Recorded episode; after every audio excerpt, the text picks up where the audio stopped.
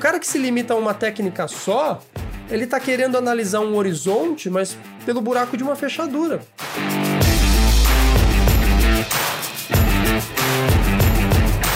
Fala meu povo, tá começando mais um Rico na Bolsa. Eu sou o Zé Rico e tô aqui para guiar você no universo de renda variável. O tema de hoje tem muito assunto para render e a gente vai falar do poder da junção da análise técnica e do tape reading. E a gente vai explorar aqui o conceito, os pontos positivos e negativos de cada escola técnica e, é claro, o resultado da junção das duas. E para falar sobre esse assunto conosco, eu trouxe um convidado muito especial chamado Caio Sasaki. Caio, se apresenta aí, meu caro. Fala Zé Rico, boa tarde em primeiro lugar e muito obrigado pelo convite. Prazer imenso estar aqui com vocês, batendo esse papo sobre o que a gente mais gosta, né? Mercado financeiro, bolsa de valores. Thank you. E Caio, primeiro conta um pouquinho, cara, como que foi essa questão do TNT? Eu tenho muita curiosidade disso, depois a gente já começa no tema.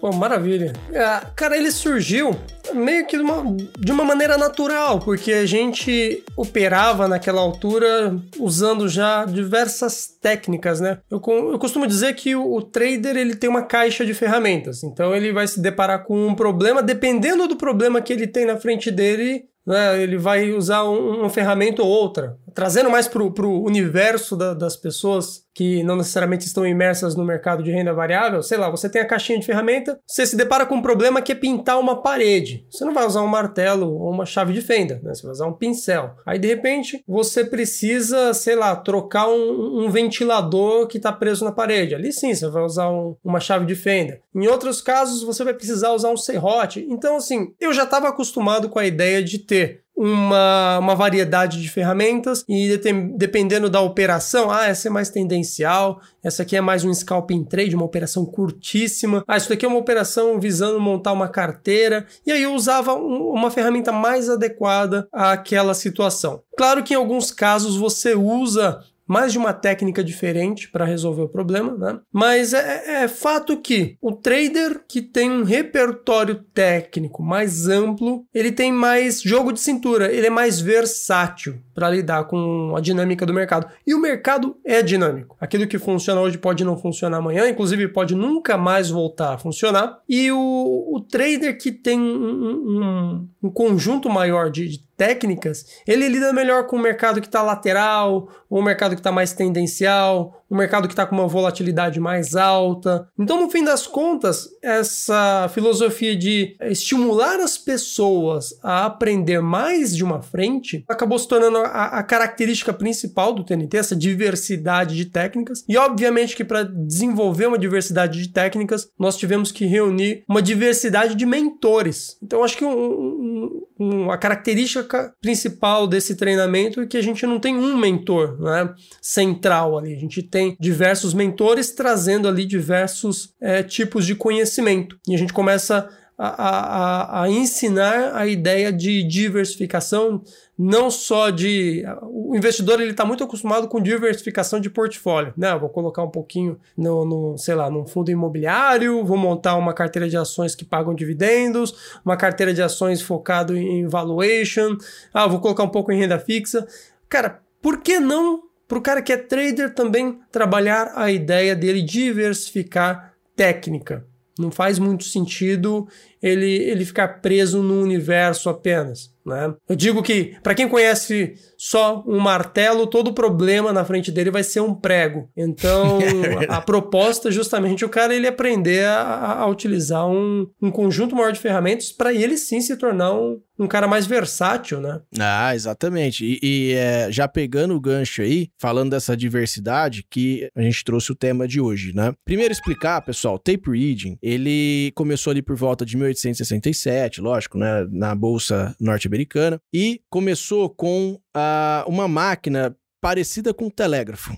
E ali ele registrava a cotação do ativo e qual era o ativo, né? Qual era o ticker do ativo e qual a cotação do ativo. E não precisava mais as corretoras de pessoas dentro da bolsa para poder ir falando onde estava o ativo. E nesse, nessa, uh, nessa máquina, ela saía uma fita e o pessoal ia lendo a fita. Por isso, o tape reading. Né? E essa escola que é a análise de fluxo. O que, que é análise de fluxo? Análise do fluxo de ordens. Quando você envia uma ordem para a bolsa de compra ou venda, você está tendo o quê? Um fluxo de ordens, né? Tanto de compra, tanto de venda. Baseado nesse fluxo e nessa leitura de fita, né? Os operadores começaram a tomar posição ou começaram a ter um extrair um viés técnico para poder tomar uma posição a partir dessa leitura. Então, o tape reading inicia aí.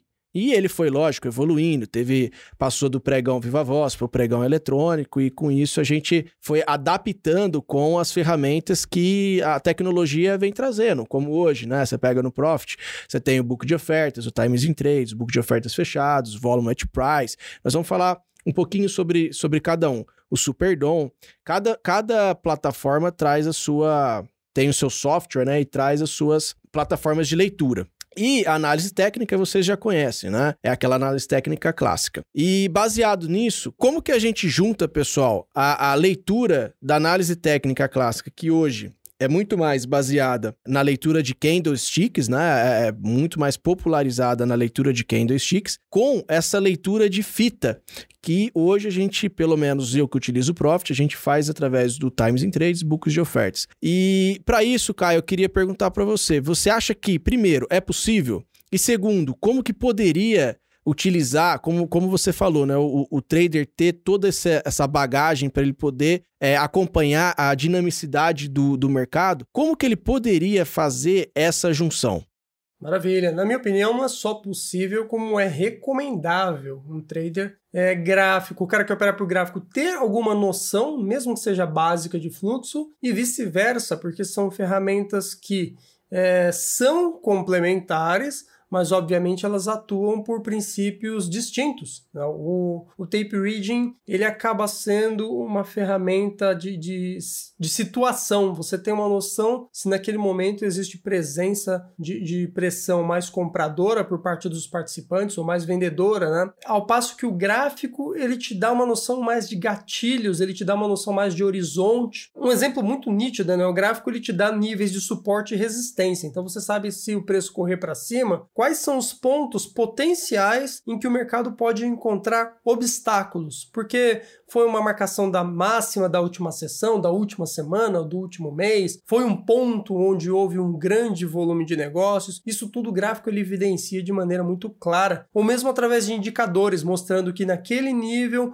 o preço ele está muito sobrecomprado ou sobrevendido, ou está negociando fora do range dos negócios, usando, sei lá, uma banda de Bollinger, por exemplo. Já o fluxo, você não sabe se um player ou um grupo de players que entrou comprando agora, você não pode falar, sei lá, tá negociando dólar, não, isso daí vai durar 10 pontos, 15 pontos, 30 pontos. O fluxo ele não te dá muita essa noção de até quando o mercado vai ter pressão compradora, mas ele te dá uma noção de que, poxa, nesse momento existe player defendendo compra nesse nível de preço. Existe player é, disposto a, a, atuar defendendo venda neste nível de preço. Eu uso muito o tape reading para me dar precisão de, de, leitura de mercado e o, o gráfico para me dar mais uma noção de extensão de movimentos. E ainda existe uma terceira linha que não, o gráfico não supre e o fluxo também não, que é uma, uma noção de precificação de, de mercados. Né? No, no caso das ações é muito mais claro isso, você usa uma análise fundamentalista para ter uma ideia do preço justo de uma ação, e aí com isso você sabe se ela está negociando muito abaixo do que a empresa vale ou muito acima do que a empresa vale. Mas existem algumas formas de você acompanhar isso em outros ativos e de uma maneira mais de curto prazo. Então você consegue perceber com isso que a gente tem uma maneira de operar né? Existe uma maneira de operar em que você olha a questão da, da precificação justa, vamos dizer assim, de um determinado ativo. Você pode usar uma análise de fluxo para ganhar timing e você pode utilizar uma análise gráfica para estabelecer pontos de objetivo, pontos de resistência ou até mesmo regras né, de, de trailing stop, de stop imóvel, para carregar a sua posição. Que, no caso, eu fiz isso, inclusive. Se minha operação começasse a voltar na minha contramão, eu, eu sairia dela com lucro menor, mas sairia com lucro. Isso acaba sendo uma herança da análise, da análise gráfica. É, acho que com isso a gente tem um, um exemplo muito claro de como você pode, aliás, deve utilizar o melhor de cada tática. Eu diria que o cara que se limita a uma técnica só, ele está querendo analisar um horizonte, mas pelo buraco de uma fechadura, porque ele está usando só um, um, uma estreita fatia de possibilidades em termos de ferramental. Então ele acaba se limitando. Não tem como você é, é comparar, sei lá, você pega um MMA, um cara que só luta Muay Thai e um outro que luta Muay Thai, luta Jiu-Jitsu, é, ele domina diversas técnicas, diversas táticas. É um lutador muito mais completo. Obviamente, ele tem melhores chances de, de, de se sair melhor. Né? É, no trading não é muito diferente, aliás, em nenhuma outra profissão é muito diferente. É, é interessante você entender, beber de outras fontes para poder manter essa questão da, da dinâmica. Então você pega um cozinheiro, você pega, sei lá, um, um engenheiro, um médico, ele, por mais que ele tenha a sua especialidade, ele entender minimamente de outras funções torna ele, sim, um profissional melhor. O Sasaki, pessoal, já deixou muito claro que é possível essa, essa junção e como, né? Ou seja, o fluxo, ele te dá o time para mim, né? Para mim, acho uhum. que para ele, como ele colocou também, o fluxo dá o time. O gráfico te dá o, o, horizonte, usar, utilizar as palavras dele. O gráfico te dá o horizonte. Por quê? Uma grande dificuldade de, de leitor de fluxo, muitas vezes, é justamente o horizonte. Ele, ele fica muito ligado ali na, no time, no tique a tique, que muitas vezes ele zera uma posição que pode se arrastar pela análise gráfica até um determinado ponto. E a parte é, é, macroeconômica, né, a parte fundamental, ela consegue te dar embasamento para você segurar muitas vezes a operação. Como se fosse um long short, vamos colocar assim. Você entra numa ponta comprada, outra vendida, para esperar com que o mercado chegue no seu ponto, num ponto médio ali, que seria um preço justo, vai, vamos colocar. E é mais ou menos assim que a gente pode fazer essa junção dessas escolas. Agora, Sasaki, para você, no tape reading, quais são as suas principais ferramentas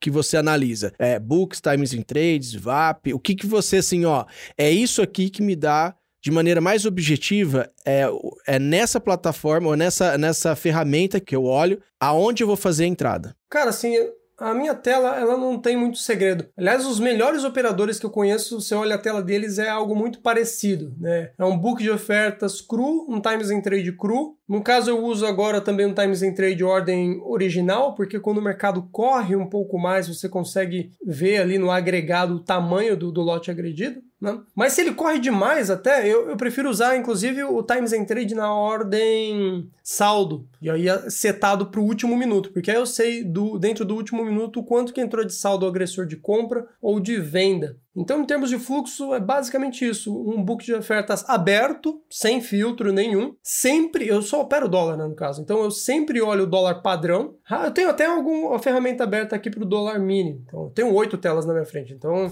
eu posso me dar o luxo de abrir coisa vi. pra caramba aqui. Mas, assim, a minha tela de fluxo mesmo é uma só, que tem basicamente um book de ofertas aberto, Times em Trade, Times em Trade ordem original, Times em Trade é, na aba saldo. E aí eu mantenho dois Superdom, que na verdade é basicamente um book de oferta vertical, né? E eu mantenho dois por quê? Porque aí um eu deixo somente o dólar padrão e outro somente o mini dólar, para eu não gerar aquela confusão de de repente estar tá operando mini achando que estou operando padrão e vice-versa. Então eu já sei que a minha boleta da direita é dólar padrão e a boleta da esquerda é sempre sempre o mini dólar. E assim eu vou, vou calibrando as minhas decisões. Eu não uso o Volumetric Price até porque eu nem considero como uma ferramenta de fluxo. Para mim é uma ferramenta gráfica. Tanto é que ele está plotado no meu gráfico na forma do Volume Profile. O Volume Profile ele não te dá saldo de agressão como um, um, um volume price. Mas isso eu já tenho, esse saldo de agressão eu acabo tendo numa coluna no, na minha boleta Superdom. Então é uma informação que, que já está ali no, no conjunto fluxo. E aí eu considero como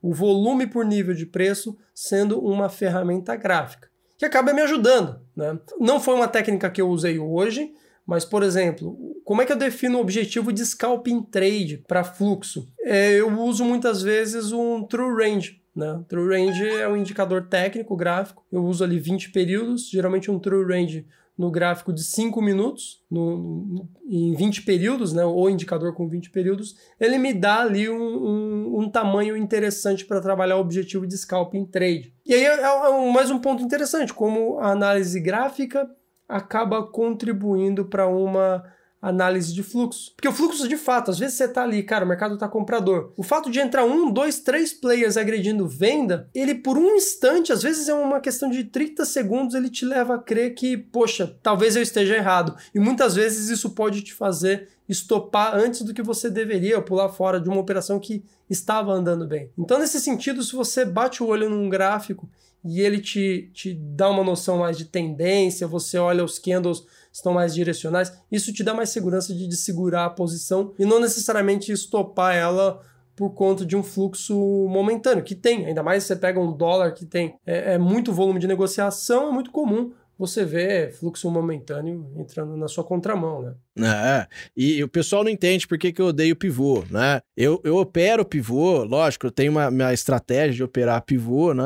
Pivô, pessoal, é uma, vamos colocar, não é uma figura gráfica, mas ele se forma no gráfico e ele, ele acusa ou dois fundos ascendentes com o rompimento da cabeça, ou um pivô de baixa, dois topos descendentes com um rompimento da cabeça de baixo. Isso é um pivô. Só que é o seguinte, eu não gosto porque dentro desse pivô, para quem olha fluxo, o fluxo já foi de compra, já foi de venda, já foi de compra, já foi de venda e você fica ali sofrendo. Para quem analisa fluxo num pivô. Mas eu tenho que considerar que quando é, é, monta a tendência, e realmente o pivô ele é, uma, ele é uma, uma ótima técnica de se operar. É, mas basicamente é isso que o Caio falou. É, muitas vezes ele pode, o fluxo ele pode te dar até um viés contrário do que você está esperando ali momentaneamente. E isso daí vai, para mim, por exemplo, me prejudica bastante. Muitas vezes eu tenho que tirar o olho do times em trades para poder segurar a operação, porque senão eu estopo a operação. E para quem não entende, pessoal, times em trades ele é basicamente onde está registrado o match das operações. Quando dá o,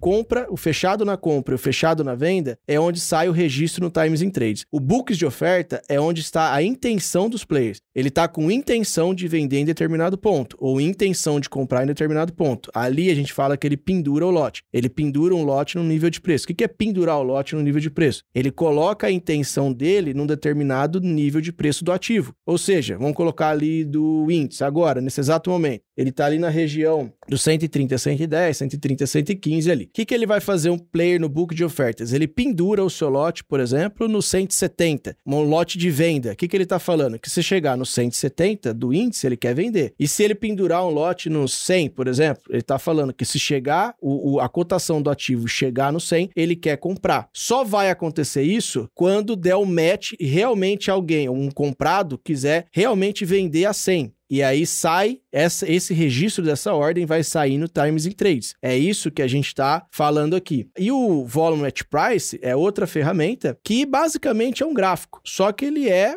colocado de uma maneira diferente. Vocês não vão ver candlesticks ali. Vocês vão ver os volumes, né, das agressões e, e ele registra isso e basicamente ele vai registrar os suportes e resistências dinâmicos. Por quê? Aonde tem essas regiões que os players resolvem trocar lote, que eles começam a fazer muita negociação e muita briga, por exemplo, tem agora no 130 580 na cotação do ativo do índice. Ele, eh, o volume, ele vai registrando uma barra e nessa barra ele vai trazendo o volume de agressão. E conforme esse volume de agressão vai crescendo, vai formando suportes e resistências dinâmicas. Então, assim, traduzindo tudo, né, o, o, o que o Caio colocou aí, seria isso.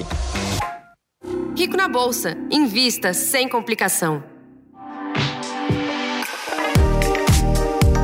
E outra coisa, Kai, sabe o que eu quero escutar de você, cara? É uma polêmica, na verdade, isso. Tem muitos operadores de, de fluxo que fala que o ranking de corretoras não serve para nada. E tem alguns que fala que isso dá sim para tomar um viés baseado nisso. Qual que é a sua opinião sobre isso? Eu particularmente não uso, tá? Quando eu estou, inclusive, explicando alguma coisa para alguém, eu comento até, pô, entrou aqui agressão de compra, JP Morgan entrou comprando, né? É, a XP entrou vendendo, eu vou comentando até para o cara entender um pouco de, de quem são os players que, que estão dando as caras no mercado. Mas, para efeitos práticos, isso não faz a, a mínima diferença. Se você vê, assim, sei lá, um player entrou comprando 300 contratos a mercado no dólar, não interessa se foi a XP, não interessa se foi o JP Morgan, não interessa se foi foi, sei lá, a liquidez corretora, tanto faz. O impacto para o mercado ele é o mesmo. E isso para mim tem muito a ver com a forma como eu aprendi a ler fluxo. Eu aprendi a ler fluxo no mercado norte-americano, onde o pessoal fala que o book é cego, né? É cego no sentido de,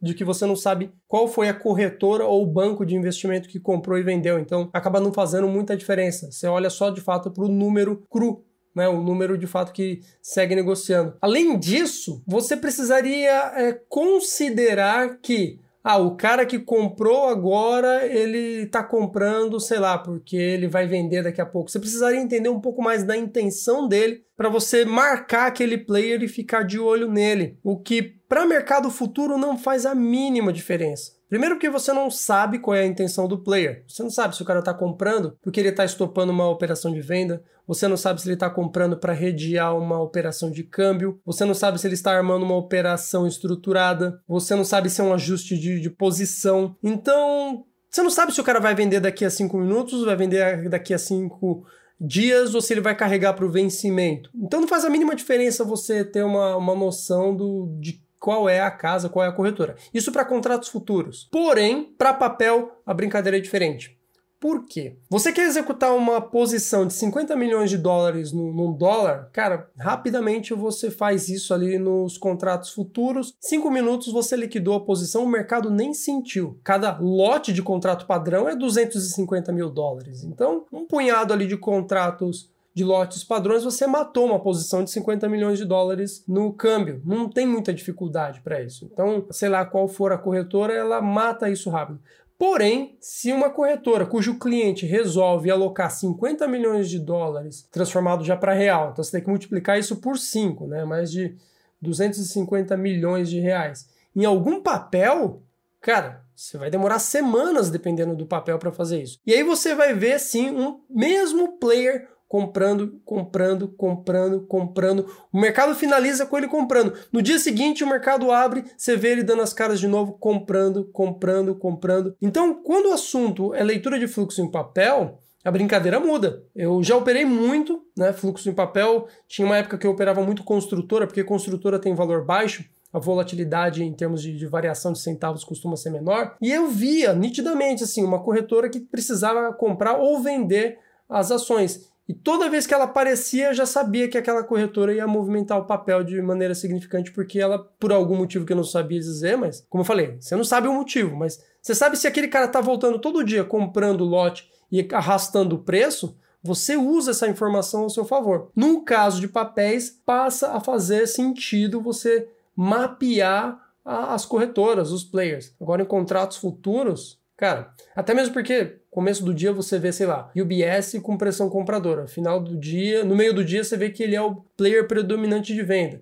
Depois, passou do almoço, ele é o predominante de compra. E assim acontece com vários outros. Não tem um, um viés de fato para você é, é dar muita atenção para algum player. Então eu, particularmente, não vejo valor nisso. Não, não olho, não mapeio corretora para as minhas operações em dólar faria um pouco mais sentido se eu fizesse trade é, é, em papel. É, justamente. Até porque os futuros, né? Os derivativos ali, a, função principal seria de redear, né? A função precipo ali seria de redear. Então, a gente especula, lógico, porque é, um, é volátil. Você tem uma alavancagem muito grande, tem que tomar. É isso que, que destrói muita gente. Mas também a alavancagem, nada é, é, é só ruim para um lado e nada para o outro. Tudo tem seu ônus e bônus. Então, se a alavancagem ela pode destruir, porque se a pessoa pessoa não tiver um bom gerenciamento de risco, isso é, vai sim impactar no financeiro dela, mas também é um, uma situação em que você pode ganhar dinheiro com pouco, né? Vamos colocar assim. Apesar que é, tem que tomar cuidado em falar isso, porque o pessoal acha que consegue ganhar dinheiro com 100 reais ali e fazer dinheiro. Então, você tem que tomar cuidado. Mas, em tese, seria isso sim. Você consegue, não precisa de um, de um dinheiro muito grande para você poder começar a, a, se você tiver uma boa técnica, uma estatística estatística vencedora, você começar a ver dinheiro ali nos futuros. Até o gancho que eu ia puxar aí era essa análise de fluxo na, na diferença né, do mercado à vista ali no mercado futuro, mercado de papéis e de índice dólar. Então, realmente é diferente, porque estava é, vendo outros né, operadores ali falarem e eles comentam justamente gestores, eles falando para mim não interessa se, se eu sou descoberto. Se você tá vendo que eu tô comprando e você quiser comprar junto, maravilha, né? É, se você tá vendo que eu tô vendendo e quiser vender junto, para mim é muito melhor no papel. Então, eles não estão muito preocupados ali em dar as caras, vamos colocar, né? Já no mercado futuro, não. Você percebe que tem muito player que é, entra por uma ponta, sai por outra, justamente pela alavancagem e a facilidade que ele tem tem ali, então um prejuízo, né, em razão dessa, dessa alavancagem. Você tem alguma diferença para operar é, fluxo nas ações? Tem, cara. Nossa, ações é um outro universo. São, é praticamente uma outra técnica de fluxo que você opera, porque o mercado de ações ele tem uma liquidez menor, né? E tem uns motivos para isso. Em ações não existe a presença de HFT, não tem um robô de alta frequência, pelo menos não como tem nos futuros. Não tem presença de RLP, né, que é outro player, vamos dizer assim, que, que dá bastante dinâmica, dá bastante volume para os negócios. Não é à toa que os negócios que mais geram volume são os contratos futuros. Né? E índice dólar estão, inclusive, entre eles. E os mini contratos, mais volume em termos de número de negócios do que os contratos padrões, inclusive. Nas ações você não tem esse volume absurdo de, de negócios. Então a, a liquidez é mais, é, é, é, é mais enxuta Consequentemente, inclusive, a tua leitura ela é mais simples. É, o seu times em trade ele é menos poluído, o seu book de ofertas ele acaba sendo menos poluído. Às vezes os movimentos acontecem de maneira mais lenta. E ações, de modo geral, é mais caro de se operar, o que inibe, em muitos casos, operações de scalping trade para pegar tique mínimo. O que, que seria isso? O dólar, se você fizer um trade ali de cinco pontos, de meio ponto, você ganhou cinco reais por um mini contrato. Só que o teu custo é, ele é menor do que o, o teu ganho. Você consegue ganhar dinheiro operando o tique mínimo. Fato é esse. Nas ações, dependendo da ação, você não ganha dinheiro operando o, o tique mínimo, porque o, o custo acaba subindo em função do volume financeiro. Inclusive, esse é um dos motivos pelo qual eu costumava me manter em ações de preço baixo, né? ações de R$ reais, R$ reais, porque ali o, custo me era favorável para fazer estratégias de, de scalping, entrar, pegar um centavo e pular fora entrar, pegar um centavo e, e, pular fora. Não é em toda a ação que você consegue. E aí tem um outro problema: se você consegue fazer isso, você não tem uma liquidez tão boa quanto acontece lá no, nos contratos futuros. Então tem uma, uma mudança assim, de dinâmica, né, em termos de custo de operação, em termos de comportamento de mercado, liquidez principalmente. Então você precisa mudar um pouco a, a forma de operar. Em compensação, o cara que opera dólar, ele só opera dólar. Ele não tem outro dólar para correr. Né? O cara que opera índice, ele só tem um índice Bovespa para operar. E o cara que opera ações, cara, ele tem uma infinidade. Então hoje ele está operando, sei lá, as ações da, da, da Vale, porque tem uma notícia, tem balanço, seja lá o que tem, tem acontecendo. E amanhã o burburinho está rolando em outro lugar. Está rolando, sei lá, nos papéis da Ambev, nos papéis da Petro, do Bradesco, do Itaú. Assim, você tem dezenas aliás, centenas de possibilidades de atuação e todo dia tem coisa nova acontecendo, porque todo dia tem alguma empresa com fato relevante no ar, né? Então, a brincadeira para quem operações é bem diferente, né? Eu, eu, eu, digo que os caras me falam assim, qual que é a melhor estratégia para operações? Cara, na verdade não existe. A, a, escolher a ação é parte da estratégia. O trader de ações ele tem que ter em mente que a estratégia dele começa, inclusive, em garimpar aquela que está interessante para o dia. É igual você vai numa feira e vai procurar a fruta madura, a fruta da estação, a fruta da época. A, a ação é mais ou menos isso. Tem a, a melhor ação do dia ali. Não tem a, a melhor ação de sempre. Né? O cara de futuros ele não tem muito essa preocupação, porque ele vai operar só aquilo que tem. Ou é só o dólar, se o cara se especializou em dólar. E eu recomendo a pessoa se especializar. Não dá para você ficar girando o fluxo no índice e no dólar simultaneamente. Né? Você não consegue, você fica maluco. a menos que você é, opera só gráfico. Aí beleza. É. Se você vai tentar ler fluxo de duas coisas ao mesmo tempo, você fica maluco, cara. Você não, você não acompanha nenhum e nenhum, nenhum outro. Então, é, tem uma dinâmica assim diferente do, do, do universo das ações para o universo do, dos contratos futuros. Nossa, muito bom. Eu vou falar um negócio que eu comecei na, na, na, na, minha sala, o Caio falando isso, eu falei, eu vou ser apedrejado, até aproveitar. Antes, só queria falar, pessoal, que se você quiser aprender um pouco mais sobre uh, as ações, sobre essa análise técnica, tudo que a gente está falando aqui, lá na Reconnect você vai ter um curso chamado Análise Técnica 2.0. Vai lá, ele vai te dar o time de entrada, vai te explicar tudo que a gente está falando aqui e mais um pouco. Excelente curso. Tem também do Caio, né, Caio? Deixa aí o, o recado pro pessoal. Ah, para mim encontrar é fácil, portal do Trader. Até hoje é, é um dos maiores acervos de conteúdo sobre trading cursos gratuitos dos mais diversos assuntos, desde, sei lá, price action, análise técnica, tape reading e por aí vai. Sem contar a parte do blog, que também aborda diversos assuntos relativos ao universo trader. Tudo de graça. Aí, muito bom. Então, pessoal, fica com vocês aí. Tem tanto o curso Análise Técnica 2.0, vai lá na Reconnect, quanto tem lá no portal do Trader com o Caio. Rico na Bolsa, o seu guia de renda variável na Reconnect.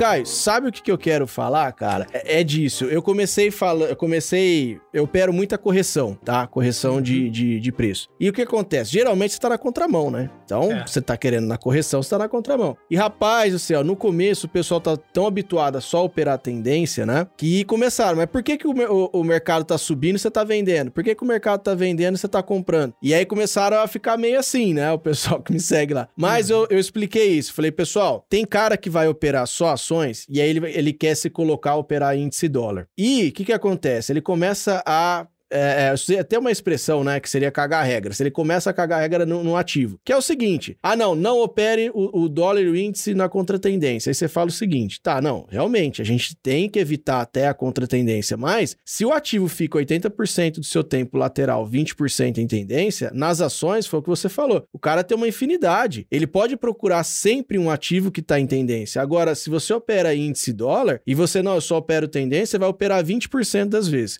Considerando que o seguidor seguidor de tendência ele perde sempre o início do movimento e um final do movimento, pensa Vamos colocar que ele pega ali de 30 a 40% do movimento, vai? Ele tá pegando 30 a 40% de 20% do que o mercado pode lhe dar. Se você não tiver uma técnica dentro que a gente já conversou aqui, se tiver uma, uma uma, um aparato de técnicas para você operar e também aprender a operar correções ou contra, e quando ele tiver em tendência você operar tendência, você tá morto, índice dólar. Se uhum. depender disso para viver, tá morto, né? Exatamente. Porque você vai operar minimamente o papel. Ainda, quando que você vai realmente considerar que ele está em tendência. Porque a maioria dos, dos rompimentos falham, mas você tem que acreditar. Você não vai saber se vai falhar ou não. E aí, cara, eu falei, eu vou ser apedrejado, mas que bom, tá vendo, pessoal? Tem um, tem o Caio aqui podendo falar coisas nesse sentido. Você concorda comigo, Caio? Concordo, é questão de perfil. Quando alguém me pergunta, cara, qual que é o risco-retorno ideal? Eu falo, não tem. Eu trabalho muito um para um, um para um. E assim, tem muito cara que vai falar, não, você tem que buscar três de objetivo para um de, de stop.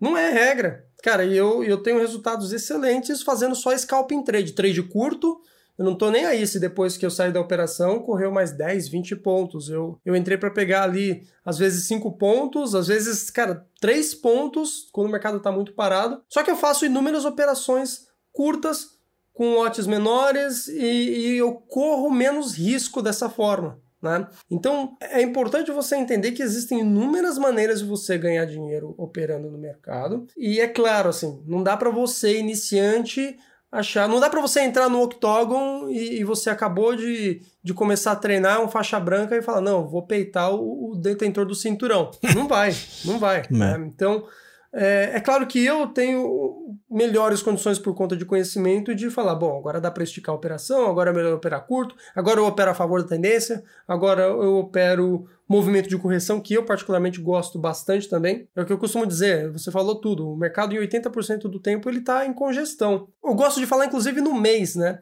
Do, nos dias do mês tem dois dias que o mercado tira ali, o dólar tira para se locomover de maneira tendencial. Na maioria das vezes, esses são os dias que eu apanho. É o dia que eu tomo stop.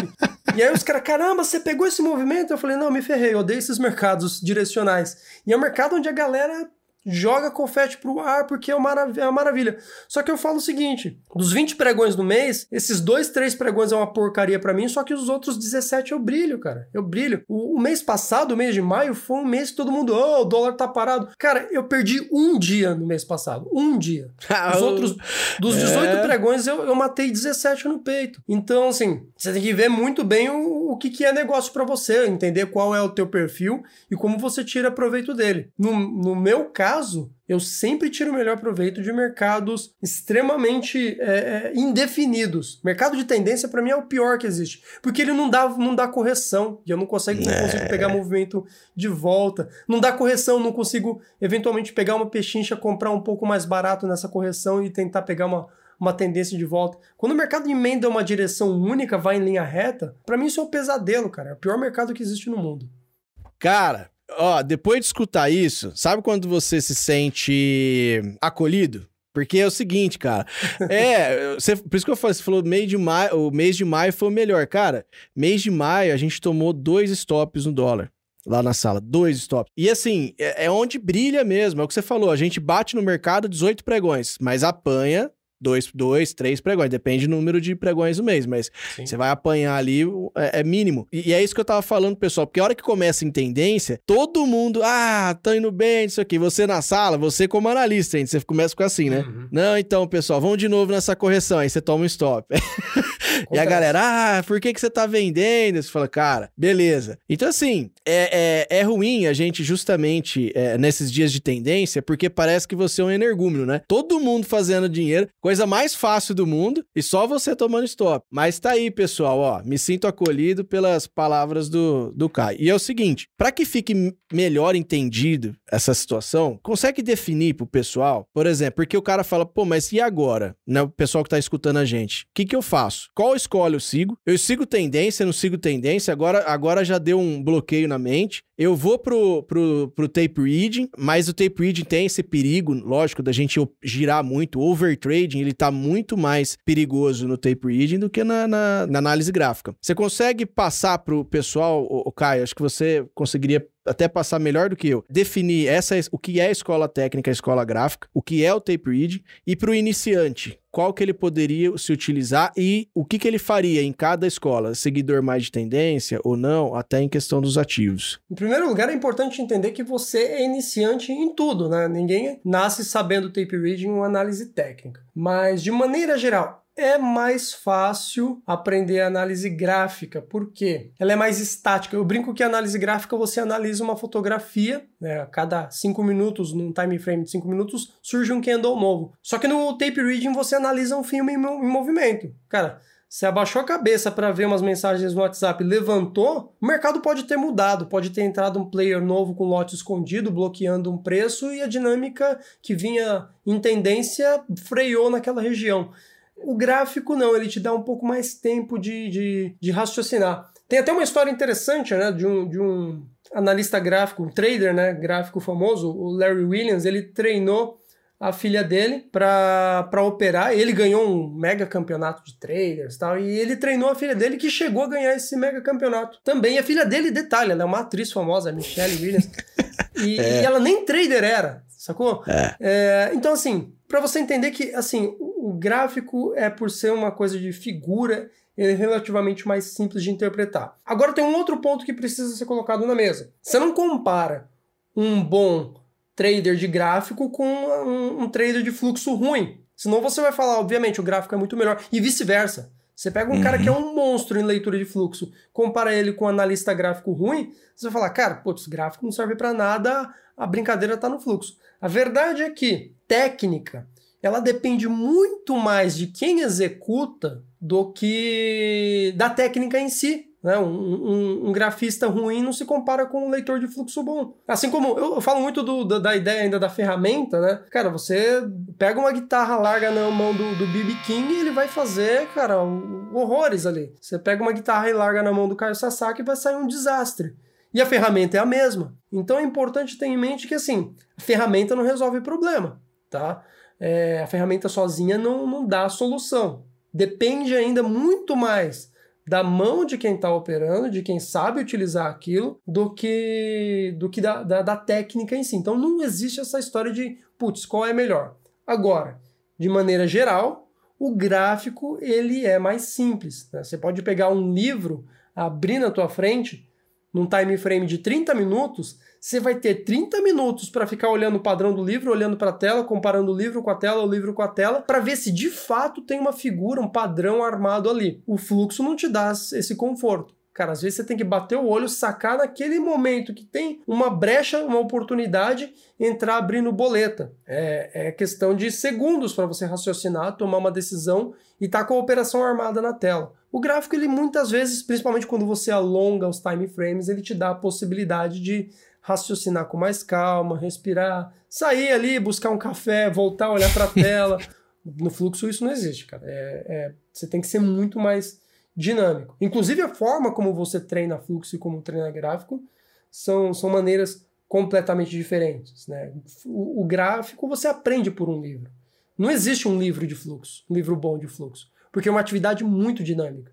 Não, boa. Para quem é muito, muito iniciante, só complementando aí o que o Caio falou, você tem que, na verdade, focar numa técnica. Por quê? Porque é, tem muita gente muito boa em análise gráfica, faz muito dinheiro né? E tem muita gente boa em análise de fluxo que também faz dinheiro. Tem muita gente ruim em análise gráfica que perde muito dinheiro. Tem muita gente ruim em análise de fluxo que também perde muito dinheiro. Então, basicamente, todas as ferramentas elas, elas são é, viáveis aí. O que tem é você adequar o seu perfil, só, né, é, resumindo aí o que o Caio falou, adequar o seu perfil e ver qual que você consegue extrair dinheiro. Eu costumo falar que no mercado não tem certo nem errado. No mercado tem quem faz dinheiro e quem não faz dinheiro. Fez dinheiro? Consegue replicar isso? Consigo. Então você está certo. É, não fez dinheiro? Não adianta você vir aqui me explicar uma tese de doutorado. Você está errado. Você, você perde dinheiro recorrentemente, perco.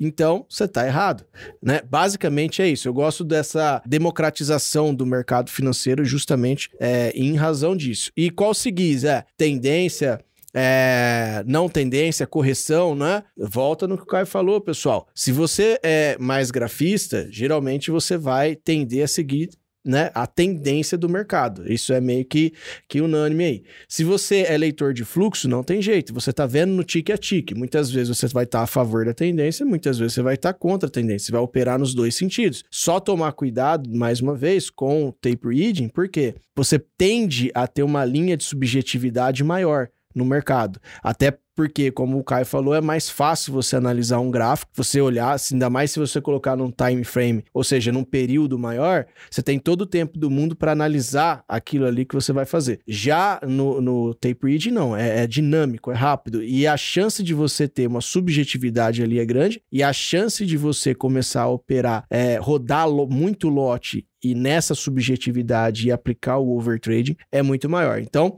escolha a sua técnica, estude muito bem ela, é, é, procure bons mentores, né? Estude e comece a ganhar dinheiro de maneira recorrente e replicável. E para o iniciante, o recado é esse: não tenha preconceito de nada e procure estudar todos os tipos de técnicas para você poder é, formar o seu operacional.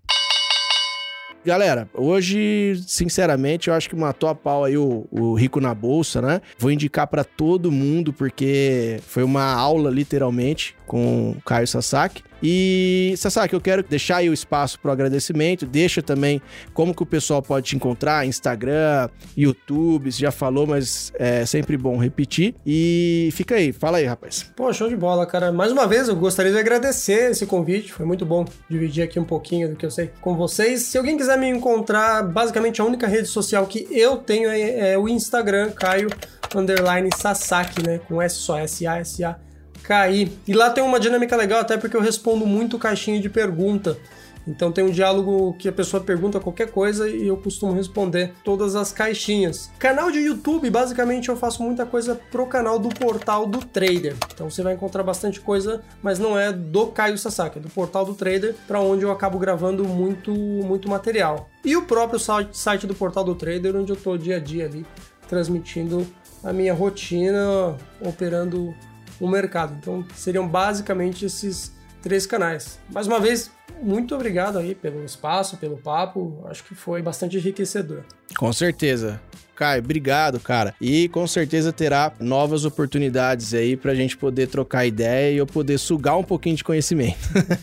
Vai ser um prazer imenso. Valeu, cara. Bom, pessoal, e como eu já comentei, é na Reconnect você encontra o curso incrível chamado Análise Técnica 2.0. Nele, você vai desenvolver seu conhecimento em análise técnica, vai entender a dinâmica da bolsa de valores, os tipos de gráficos, os movimentos do mercado e muito mais. E além disso, você pode sempre contar com outros conteúdos incríveis da Reconnect e conferir os novos episódios do Rico na Bolsa que saem em todas as plataformas de áudio. Segue a gente lá no Instagram, é rico com você de novo, arroba rico com você, que lá também sempre tem novidade. Me segue também, é o arroba zerrico.oficial. E para quem ficou nos escutando até o momento, valeu pela companhia, até a próxima, tchau, tchau.